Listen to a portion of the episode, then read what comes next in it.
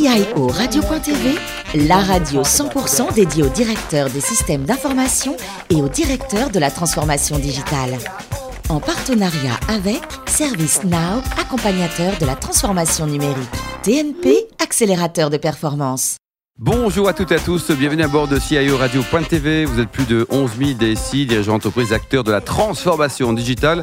À nous écouter chaque semaine en podcast. À mes côtés pour co-animer cette émission, Benoît Ralini, président et cofondateur de TNP Consultant. Bonjour Benoît. Bonjour. Et Bruno Buffenoir, vice-président France de Service Now. Bonjour Bruno. Bonjour. Alors euh, Richard, vous êtes parmi nous en tant que rédacteur en chef adjoint de CIO Radio.tv. Vous préférez la Normandie ou les Hauts-de-France, Richard? Bah, Écoutez, je connais peut-être un peu mieux la Normandie que les Hauts-de-France. Elle est où votre Normandie d'ailleurs? Oh, plutôt du côté de Rouen, donc c'est vraiment le début de la Normandie. Bon, Bon, mais euh, c'est vrai que notre invitée, elle connaît plutôt euh, la Normandie, puisque ça, c'est sa terre d'élection. Je parle de Corinne Dajon, qui est en charge des systèmes d'information et d'organisation chez AG2R La Mondiale. Bonjour Corinne. Bonjour. Alors vous êtes donc normande, je viens de le dire, vous y avez passé votre jeunesse, une terre que vous quittez malgré tout pour aller à Lille, pour vous lancer dans l'informatique, alors qu'on en est encore au tout début. C'est quoi? C'est une intuition?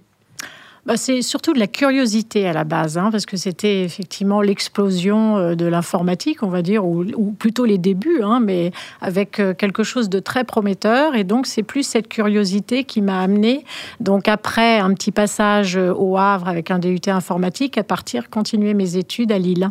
Voilà, et j'y suis depuis 30 ans. Effectivement. Et après, vous faites un stage dans une entreprise assez atypique, une sorte de boutique start-up, euh, où vous découvrez le sens du public et le sens du service. Est-ce que c'est ça, c'est un moment important pour votre carrière? Ah, complètement. C'est-à-dire que ce stage, hein, qui était effectivement dans une boutique, on développait au sous-sol. Et après, on, accompagnait les clients potentiels qui venaient s'équiper de micros informatiques. Donc, dans le magasin. Ça avait énormément euh, inquiété mon responsable de stage à l'époque, hein, qui m'avait dit ça, c'est quand même euh, atypique comme stage. Je suis pas sûre que ça passe, donc faites attention. Mais en fait, ça s'est révélé euh, un super stage parce qu'un vrai travail de petite équipe. hein, donc déjà vraiment dans, un, une collaboration et donc dans une réflexion à plusieurs. Et puis bah, le sens du client et puis des besoins du client est collé à ce besoin-là. Donc ça m'a suivi euh, tout au long après de, de ma carrière, de mes études. Je comprends. Et pour simplifier, vous passez ensuite 14 ans chez Atos, où vous travaillez sur les moyens de paiement, la fidélisation de clients. Vous rejoignez ensuite Crédit Agricole SA, et plus précisément Finaref. On est toujours dans le Nord, comme vous disiez. hein. Vous nous racontez un petit peu?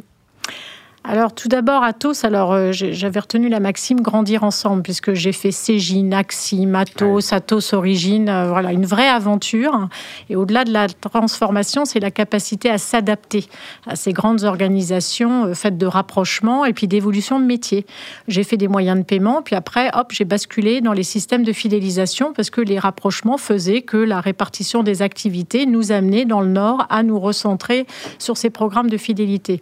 Donc j'ai plutôt toujours appréhendé ces transformations comme de vraies opportunités, parce que bah, faut oser euh, changer, oser regarder d'autres postes que ceux qu'on a peut-être euh, comme idée initiale hein, de, schéma de carrière prédéfinis. Donc euh, c'était vraiment 14 ans avec des, des- changements permanents et jusqu'à de la direction de grands comptes, puisque j'ai fait quand même de l'informatique, mais j'ai aussi animé des grands comptes. Et donc ça, c'était la relation commerciale et avant-vente qui m'a euh, toujours euh, donc plu hein, pour euh, revenir à ce service client, à cette logique de auto-centré sur le client. Et qu'on va retrouver plus tard. Voilà, avec Finaref, le Crédit Agricole, pareil, hein, je rentre. Alors, la petite anecdote, c'est que j'arrive chez Finaref et dans le même temps, la même année, Finaref est racheté par Crédit Agricole et ça, et avec un rapprochement avec Sofinco pour créer aujourd'hui Crédit Agricole Consumer Finance.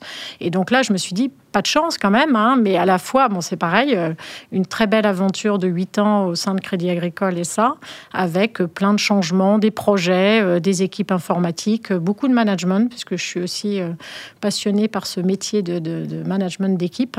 Et donc, voilà, la découverte du crédit à la consommation dans un environnement aussi très, très réglementé, qui a eu énormément de perturbations, donc des modèles complètement à revoir. Et là, peut-être aussi l'impression que, enfin, l'impression et une force au niveau de l'informatique de pouvoir être force de proposition dans ces convergences de systèmes, dans le- la manière de repenser les processus pour euh, bah, s'adapter à ces éléments de marché. Et enfin, maintenant, Corinne, vous avez atteint votre nirvana professionnel avec Sans doute. groupe euh, AG2R La Mondiale. On salue Voilà. le directeur général André Renaudin. Vous nous rappelez un peu le, le nombre de collaborateurs et les métiers du groupe? Alors donc un groupe de, protection sociale et d'assurance de la personne, 11 000 collaborateurs, donc différents métiers, santé, prévoyance, retraite complémentaire, retraite supplémentaire et épargne. Donc une vraie diversité de métiers, donc ce qui apporte beaucoup de richesse hein, dans la relation au quotidien avec ces experts, hein. beaucoup de compétences hein, dans des métiers complexes, mais à la fois aussi je me retrouve vraiment dans, dans ce groupe puisque on est, on accompagne en fait la personne tout au long de sa vie, mmh. et donc il y a euh, cette composante euh, sociétale et donc tout ce qui a trait aussi au vieillissement de la population. Donc on est vraiment euh, baigné dans l'actualité, la dépendance et comment servir au mieux nos assurés, 15 millions d'assurés 500 000 entreprises clientes et une centaine de branches professionnelles aussi. Hein. Donc, euh, à travers ces branches professionnelles, on a de vraies opportunités euh, d'accompagner ces branches à travers les maladies professionnelles. Donc, on a un rôle aussi euh, enfin, social hein, et donc un investissement à ce sujet-là qui est très, très fort. Très fort, quoi. Benoît? Oui. Corinne, l'assurance et la protection sociale est un des secteurs qui a connu ces quelques dernières années les plus grandes transformations, à la fois poussées par euh, des obligations financières de fonds propres, des obligations réglementaires avec l'ANI, avec la loi Hamon, la transformation digitale avec euh, les nouveaux parcours, les nouveaux services. Quand on regarde ces, ces enjeux et qu'on est euh, directeur des systèmes d'information, quels sont les nouveaux objectifs et les nouvelles qualités qu'il faut Vous avez trois heures, Corinne. Vous avez trois pour, heures. Alors... pour, pour, pour affronter tout ça? Bah, à la fois, effectivement, un marché en très forte concentration, euh, mais avec une nécessité de repenser euh, tout ça. Alors, l'histoire justement d'AG2R, la mondiale, de, ces rapprochements, euh, déjà d'un point de vue système d'information, c'est un beau challenge que de euh, capitaliser sur cette histoire d'un point de vue des systèmes d'information, mais c'est surtout retravailler l'architecture globale de ces systèmes d'information pour les faire évoluer au niveau des, des métiers et surtout mieux servir nos assurés. Donc la digitalisation, par exemple, est un enjeu majeur. Donc ça, c'est un des, leviers hein, de comment amener ces services que nos assurés attendent, tout comme ils ont déjà des services au niveau de leur banque en ligne. Il est euh, tout à fait euh, évident qu'il faut qu'on s'adapte. Donc un, très gros travail de fond au niveau de notre groupe, hein, avec un programme euh, digital qui, avec les métiers, hein, puisqu'on est dans une relation de business partner au niveau de la, DSI pour être justement au plus proche de ces besoins des métiers. Mais comme on a quand même cette histoire et un legacy important, euh, on est quand même dans une co-construction pour arriver à proposer aux métiers euh, euh, des choses, des nouvelles façons de travailler autour de ce système d'information, puisqu'il a une vraie valeur. En fait, hein, ces, ces legacy historiques ont une vraie valeur, donc à nous de les entretenir, mais le métier ne peut pas complètement composer en dehors de ça, donc à nous d'être force de proposition, et c'est tout ce qu'on essaye de, faire au quotidien. Matin, midi et soir. Bruno? La transformation, ça passe aussi par la transversalité. Je crois que vous avez mis plein de choses en place euh, super innovantes sur ce sujet. Vous pouvez nous en dire un petit peu plus? Oui, alors, euh, notamment en termes de, développement de l'agile hein, euh, et de transformation de méthodes euh, avec SAFE qu'on développe au niveau du groupe dans son ensemble. Mais c'est surtout avoir donc cette vision de, schéma directeur hein, informatique au service globalement du groupe. Donc, c'est de le présenter globalement et non pas rester dans nos silos historiques, hein, puisque cette transversalité, elle passe d'abord par ça, pour raisonner vraiment ambition du groupe dans ce, ce positionnement et donc dans ce, rôle primordial sur le marché. Et donc on a fait tout un travail de co-construction globale pour arriver à appréhender cet ensemble-là, mais à mieux aussi le, le spécifier après en local, j'ai envie de dire, avec chacun des métiers.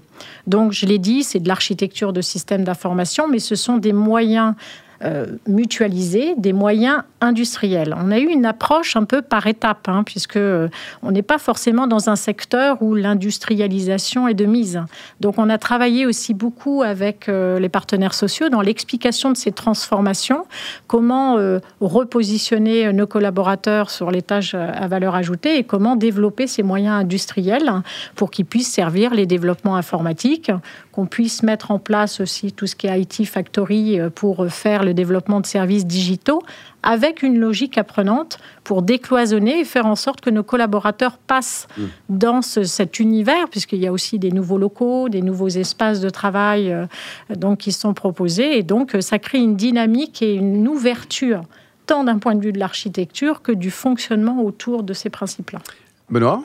Ça, veut dire que dans cette logique de business partner et de co-construction, aujourd'hui, les, métiers euh, côté AG2R La Mondiale sont acculturés et sont appétents à euh, tout ce qui est euh, solutions technologiques, solutions digitales? Alors, enfin, de, de plus en plus, hein, je dirais, mais ils ont bien intégré quand même la composante système d'information parce qu'on ne peut plus découpler la technologie de, de- du business. hein. Donc ça, il a fallu aussi un petit peu de temps, mais je pense que ce travail de grande proximité qu'on a avec eux au quotidien euh, les ont amenés à bien comprendre ça et on est vraiment euh, dans un travail euh, d'ensemble et on n'enlève plus, euh, enfin, on ne raisonne plus sans informatique et on est vraiment dans cette dynamique-là. Donc il n'y a pas de, il a pas de barrière avec les Euh, par contre, il faut avoir ce coup d'avance, j'ai envie de dire. hein. Il faut qu'on délivre vite. Donc là, on est euh, dans des cycles agiles, mais on a aussi euh, des cycles hybrides. Donc on est dans de l'hybride, hein, cycle traditionnel, cycle agile. Et après, je dirais, il faut voir loin. Donc notre rôle, c'est en permanence de combiner le fait d'être crédible et de délivrer au quotidien de la qualité de service, parce qu'on est quand même dans ce service à nos assurés, donc avec une vraie sensibilité par rapport à nos métiers, mais on est quand même dans une vision à moyen terme, et c'est là où on travaille euh, en se projetant avec un écosystème de start-up aussi hein, qui nous a décloisonné. On fait de l'innovation. On travaille en lien avec ce programme digital qui active ça. Et donc, on expérimente. Et donc, les métiers aiment beaucoup cette façon de faire à la fois dans, dans ce quotidien et ces éléments qui sont pas trop sûrs, mais néanmoins qui, qui les motivent beaucoup dans notre dynamique de transformation, avec au contraire des cycles sur lesquels on revient et qui sont euh, euh, plus orchestrés, avec un vrai sens de la qualité de service, mais au sens bon niveau d'exigence. C'est-à-dire qu'on a aussi une logique de performance qu'on retrouve dans tous les grands groupes. hein. Et sans surprise, on fait systématiquement euh, un point important sur la valeur délivrée et euh, l'investissement, hein, tant d'ailleurs à court terme qu'à moyen terme. Bruno, une dernière question? Vous contribuez personnellement beaucoup à la position de la femme dans le numérique. Oui. Est-ce que vous avez des exemples, des illustrations concrètes finalement de, des bénéfices de la touche féminine dans la transformation digitale? Oh là là Oh. J'ai deux heures, merci. Alors, rapidement, quand même, je voudrais, je voudrais juste faire référence euh, à mon rôle d'administratrice euh, du CIGREF, hein, puisque je, je porte la démarche Femmes Numérique, et ça a été vraiment une très belle aventure hein, qui m'avait été proposée. Et, et j'avoue que ce point de départ, euh, les femmes dans le numérique, je me suis dit, oh là là, je me suis moi-même réinterrogée, en fait, de dire, mais quel va être mon rôle, qu'est-ce qu'on recherche? Et donc, ce n'est pas de- de- d'avoir des femmes pour avoir des femmes, mais c'est de, de se réinterroger sur justement le manque de femmes euh, dans ces métiers et l'absolue nécessité d'avoir des femmes parce qu'on ne pourra pas satisfaire sinon les besoins euh, dans ces différents métiers-là. Et puis, bien sûr, les femmes ont toute leur place dans l'élaboration de ces services digitaux, dans la complémentarité euh, naturelle qu'on a autour de ça. Voilà, donc une aventure que je porte et que je continue d'animer. Combien de temps? Bah, deux ans, un peu moins de deux ans maintenant. Alors là, quelques exemples quand même, hein, euh, mais qu'on peut faire à l'échelle de chaque entreprise. hein.